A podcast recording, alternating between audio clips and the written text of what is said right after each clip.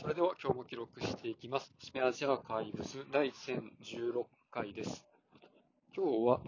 12月5日、時刻は21時過ぎぐらいです。ちょっとね、また電気工作をしないといけなくなったんですけど、まあ、僕自身は第2種電気工事士のあペーパーペーパーなん、なんていうんやろな。ペーパー電気工事士なので、あれ？電線と電線、つなげんのってどうやるんやったっけとかっていうのを、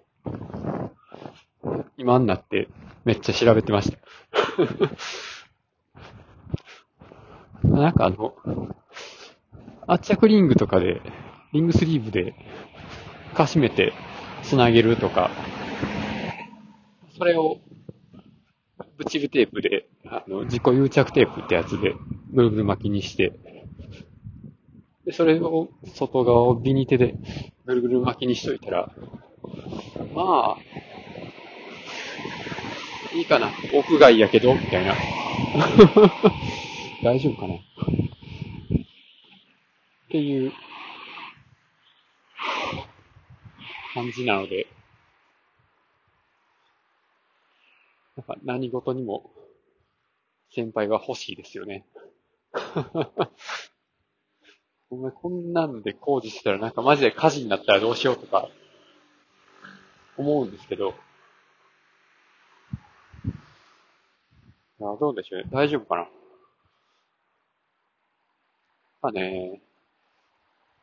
湿気の多いところに設置するんで、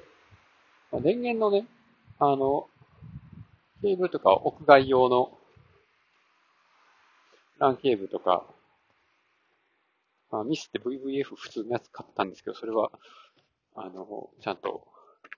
対抗性のある PF 管の中に通すようにするし、で、まあ、あの、知らなかったんですけど、電力系統の線と通信用の線は、あまり近づけるとノイズが入って、通信の品質が下がるみたいなのがあるらしくて、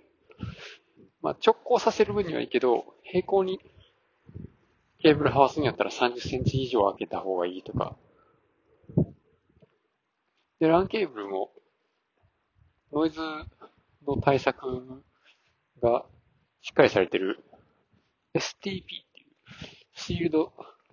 シールデッドツイステッド ペアかな。まあそういうのを使った方がいいとか、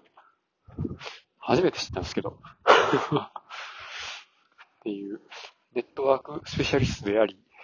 第二種電気工事士であるにもかかわらず、伸びしろが大きいというのはいいことですよね。ということで今日はここで終わります。ありがとうございました。